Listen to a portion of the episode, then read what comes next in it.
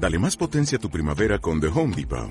Obtén una potencia similar a la de la gasolina para podar, recortar y soplar con el sistema OnePlus de 18 voltios de Ryobi desde solo 89 dólares. Potencia para podar un tercio de un acre con una carga. Potencia para recortar el césped que dura hasta dos horas. Y fuerza de soplado de 110 millas por hora. Todo con una batería intercambiable. Llévate el sistema inalámbrico OnePlus de 18 voltios de Ryobi. Solo en The Home Depot. Haces más. Logras más. Escuchas Buenos Días España. Aquí no nos callamos. Ayer fue muy comentado eh, una intervención eh, fuera de turno de José María Sánchez llamando bruja a una diputada socialista cuando estaba hablando. Esto es admisible, se están perdiendo las formas. Empezamos bien, Xavier, en este, este colero. ¿Por qué? El nuevo parásito. ¿Eh? Parásito. ¿Me lo está llamando a mí? No, es que estoy... es que como me lo dice así, Sí, ¿verdad? parásito. Ofende un poco si le llamo parásito, si digo que esto No, es un este no, lo esperaba, pero bueno. Bueno, delincuente, asesino, parásito, fascista, racista, xenófobo, pijo, mala persona. Estas son todo cosas que hemos tenido que escuchar en distintos parlamentos, en el Parlamento Nacional, en el Parlamento Autonómico. En el Parlamento de Andalucía, por ejemplo, el diputado del PSOE, Carmelo Gómez, dijo a Ángela Mulas, nuestra diputada, bruja, coge la escoba y vete. Entonces parece que esas cosas, cuando se dicen a Vox, no tienen ninguna importancia, no se habla de ellas, eh, no viene al caso. ¿no? Y me parece bien, porque lo que están, de alguna manera, los periodistas que nos preguntan constantemente por este tema, lo que están haciendo es mostrar un doble rasero. Digo que me parece bien porque es verdad que Vox eh, tiene que tener y tiene habitualmente mucho mejor comportamiento que los demás grupos parlamentarios en todos los órdenes. Vox es un grupo ejemplar y, por tanto, si alguna vez, alguna vez, alguno de nuestros diputados comete una eh, pequeña infracción, pues todo el mundo lo señala, mientras que a los demás no se les no se les señala. Bueno, eso es propio, como digo, de una forma de pensar y a la que yo estoy de acuerdo que es que a Vox se le exige más porque nosotros efectivamente somos mejores. Bueno, pues este era el señor Iván Espinosa de los Monteros, estaba participando en el informativo de, creo que Televisión Española, 24 horas, y bueno, eh, al principio sorprendente cuando empieza a decir al otro eh, la serie de cosas, pero claro, es que es lo que decíamos nosotros ayer aquí en el programa. Vamos a ver. Eh, que es que estamos, eh, nos la cogemos con papel de fumar, que decía que en los parlamentos se dicen muchas cosas. Eh, hoy le llama a la, a la otra señora, es que usted como una bruja. Bueno, pero es que es lo que dice él, ¿no? Es que a nosotros nos han llamado pues de todo y él lo ha, lo ha dicho. Pero es que no solamente a Vox, a PP le han dicho burradas, le han dicho burradas también al PSOE. Porque, vamos a ver, una cosa es la crítica política Claro. y otra cos- cosa son algunas cosas que hemos escuchado que ya pasan al insulto personal. Y el Parlamento, yo creo que está para otras cosas, no para, para insultarse. Bueno, pero se defiende bien, ¿eh? Hombre. Se defiende bien, ¿eh? Iván Espinosa de los Monteros. Hombre, Iván Espinosa Montero no se, no Es se queda, no se queda, no se queda calladito, desde luego. Buenos días, España.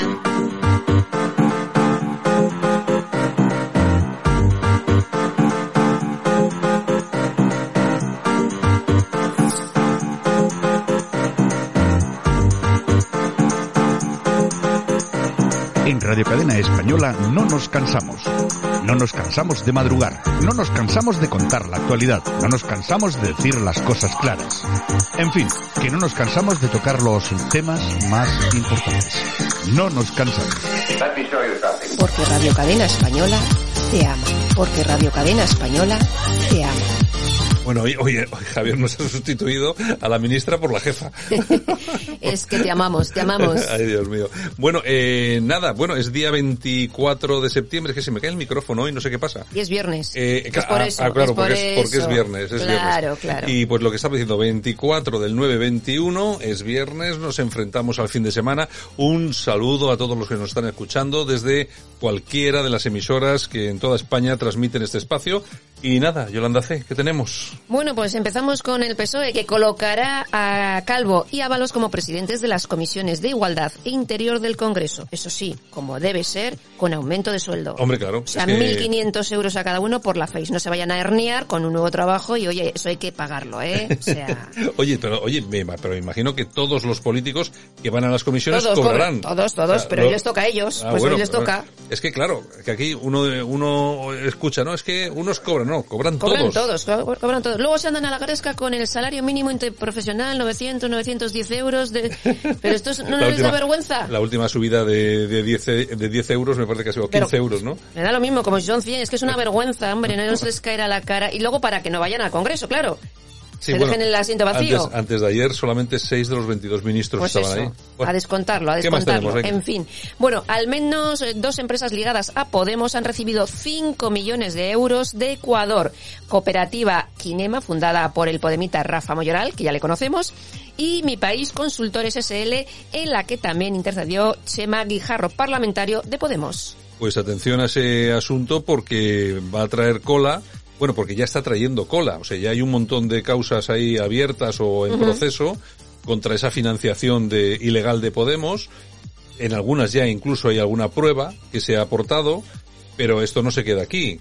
Esto va, va más lejos y todavía Monedero y compañía van a tener que algún disgustillo más. dar la cara. En fin, bueno, en La Razón nos cuentan que un libro de secundaria en Cataluña define a Madrid y Extremadura como para como países extranjeros. Los comparan ambas autonomías como pues con Costa Rica, Gambia o Panamá. Pues oye, Bueno, lo que vienen siendo No es, no es, no no es es nada. norma. No es nada nuevo. Luego, dentro de, un- de unos minutos, cuando acabemos esta sección, vamos a entrevistar al diputado de Vox en, en el Parlamento de Cataluña, a Sergio Y le vamos a preguntar, entre otras cosas, sobre este tema y, que nos, y que nos explique cómo está la situación allí. Muy bien. Bueno, pues Fernando Simón asegura, don Fernando, que Sanidad simuló la llegada de bacterias del espacio exterior, pero no una pandemia como el COVID. Así lo ha expresado en la Conferencia Nacional de Medicina Preventiva y Salud Pública. Oye, Es que, San Fernando. Es que ahí me dan miedo. Yo, es que yo cuando oigo el Don Simón pienso solamente en dos cosas. En el vino. En el, en el mi- en el miedo y en el vino. O sea, no- Ay, señor, señor. Bueno, y seguimos con Podemitas porque Echenique acusa a Ronaldo y Nadal de trabajar para quienes enganchan a los jóvenes a la heroína de las apuestas. Asegura que estos deportistas promocionan casas de apuestas que destruyen la economía familiar de la clase trabajadora. Lo dice Echenique. Bueno, oye, pero vamos a ver, a mí me, me resulta súper fácil hablar, es que vamos a ver, es que es demagogia pura y dura. ¿eh? Claro. O sea, ¿qué tiene que ver? ¿Qué tiene que ver Nadal o cualquier deportista con que luego haya empresas legales que se dedican a las apuestas, un mercado absolutamente regulado por los distintos gobiernos, ¿eh?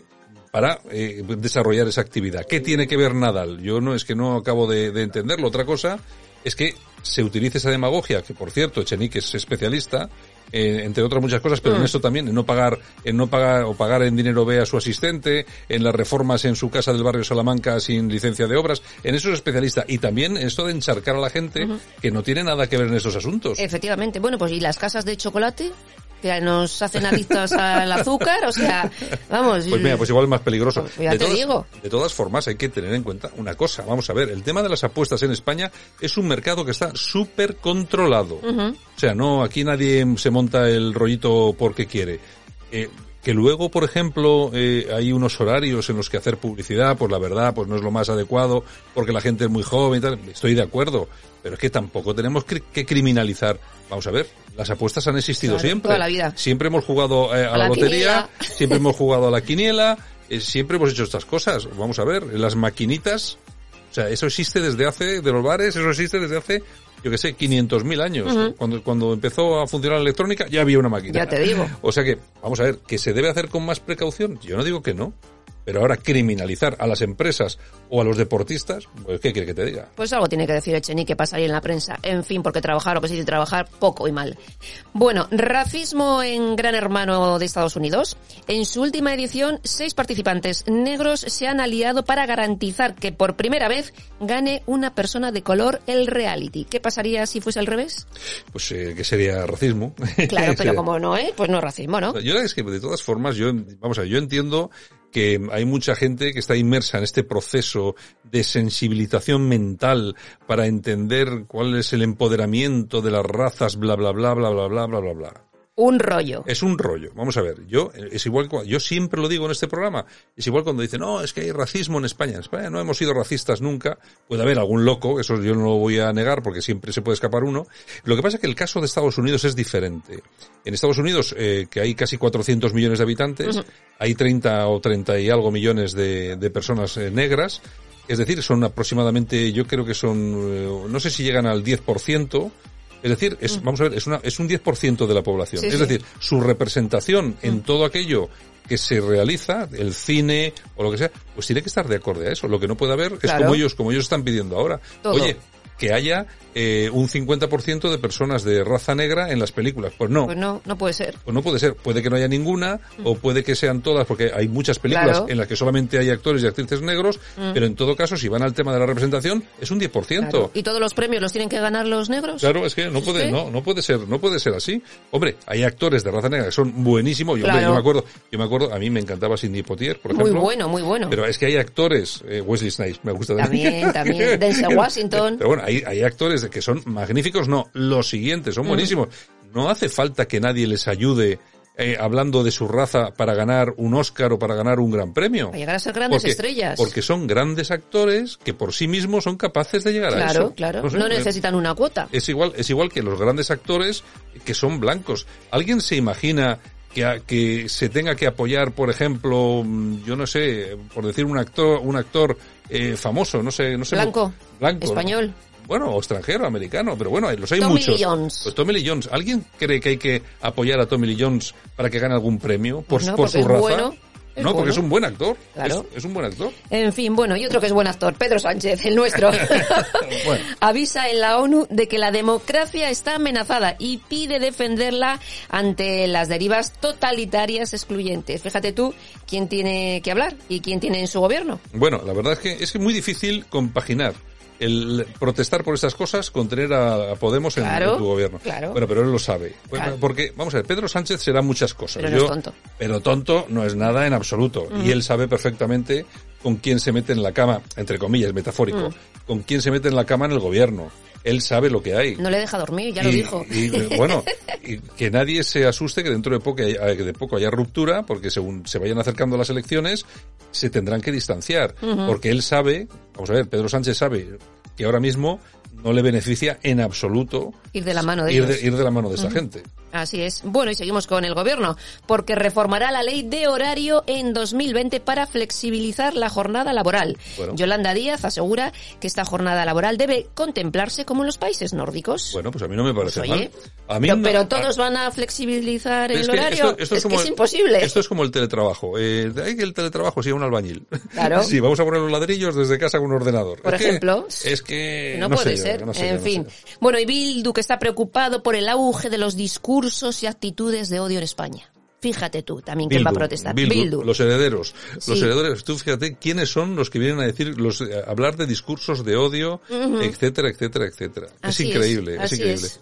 Bueno, pues es lo que hay, es lo que tenemos. Este país es así. Es así. Bueno, y más de 700 funcionarios de prisiones contempla pedir el traslado fuera del País Vasco. Es que... Claro, es se encuentran, se encuentran ahora con el problema de que al recibir las competencias el gobierno de Vitoria, pues lo que va a hacer es aplicar en cuestiones de lengua lo que hace con todos los funcionarios, es decir, hay que saber euskera sí o sí. ¿Qué es lo que pasa? Pues que todos los funcionarios tienen que acogerse a esas, a esas normas o pirarse. O pirarse. ¿Y lo que van a hacer? Entonces, ¿qué es lo que van a hacer? Pues pirarse. Un tío que dice aquí, pero a mí, ¿por qué me tienen que obligar aquí para hablar con un señor que, Mm. Que, se llama Mohamed, que acaba de pegar una puñalada a una persona? Pues así con todo. Eh, O sea, ¿qué tengo que...? Por esa regla de tres también tendríamos que aprender árabe. En fin, También, bueno. también, también, también. Y esto es el precio justo. Vamos a ver exactamente en qué se gastan hoy nuestro dinero. La pregunta, ¿cuánto nos ha costado la charla sobre la pandemia de Monedero? 12.600 euros. 12.600 euritos por una charla, pero es que gastar saben gastar. Hombre, es que es una charla de monedero, entonces requiere, mucho Requiere- tema. requiere- claro, claro, bueno, claro. entonces, el el- título de la charla es La Unión Europea pospandemia.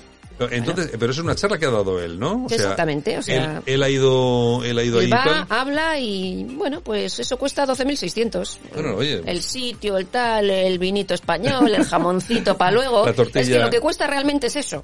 Sí, la tortillita Claro, de patata y claro, todo esto. ni más sí. ni menos. En fin, bueno. Bueno, además tú sabes de eso porque tú organizabas muchas cosas de estas eh, en, en Bilbao. Sí, y, sí, y luego darle, después de la charlita, darle el vinito y el pincho tortilla y la Costaba croqueta. un ojo de la cara. Costaba un ojo de y la para cara. cuando yo iba a pillar un pinchito ya no había. Que la gente anda muy lista. Hombre, ya te, ya te digo yo, la gente dice, bueno, oye, vamos a presentar un libro, no sé qué, y ves que viene la gente y yo, fíjate, oye, qué éxito lo del libro. No. Es el éxito no. por el vinito y el Es- pincho. Es el éxito por el pincho y por el vino. Claro, claro, que en cuanto salen las bandejas, ¡yum! Algunos se ponen en la puerta y está Venga, ¿qué rápido. Más tenemos? Pues toñejas Vamos a ver. Javier, unas toñejitas, por favor, ¿para quién? para el gobierno. Oye, hoy cómo está recibiendo el gobierno, Sí, ¿eh? sí, Hoy cómo sí, sí, recibe. sí. Han aprobado, ya sabes que el otro día hablábamos que se iban a gastar un millón de euros en traductores para el. Senado, para las lenguas, pues lo han aprobado, oye, un millón más. ¿Qué, qué país, qué país como este? ¿Alguien entendería que pasase en Alemania, que pasara en Francia, que pasara en Estados Unidos, que se gaste un millón de euros en traductores en el propio Parlamento para que cada uno pueda dar el, pueda dar eh, su charla en el idioma que quiera y tenga que haber traductores cuando pueden hablar todos en español y entenderse perfectamente? Y ahorrar el dinerito para otras cosas. y ahorrar el dinerito eh, para las colas del hambre o Mm. para la gente que está ahora mismo en La Palma pasándolo fatal. Yo es. que yo es que no acabo de entenderlo. Bueno, eh, aplausos. Pues para Iciar Boyaín, ¿Qué ha dicho Itziar? A mí me cae muy bien. sí, directora de cine, para el que no lo sepa, ha dicho que le parece un espanto que las víctimas tengan que ver los onguietorris de los etarras. Hombre, claro, es que no hace falta ser un lumbreras para que a nadie le parezca le parezca eso bien. Pero bueno, eh, Es lo que tenemos. tenemos una parte de la sociedad que está enferma y que esas cosas, por lo menos, si no le parecen bien, por lo menos las soporta Y miran para otro lado. y miran para otro lado. olvidar. No puedo, no sé mentir. Historias de amor, ojos que miran con ilusión. Y nosotros ya estamos en nuestro apartado de efemérides, fíjate hoy con este tema que fue un pelotazo de OBK, historias de amor. Efectivamente, tal día como hoy del año 1992, hace casi 30 años, OBK se convierte en número uno en todas las listas españolas con este tema.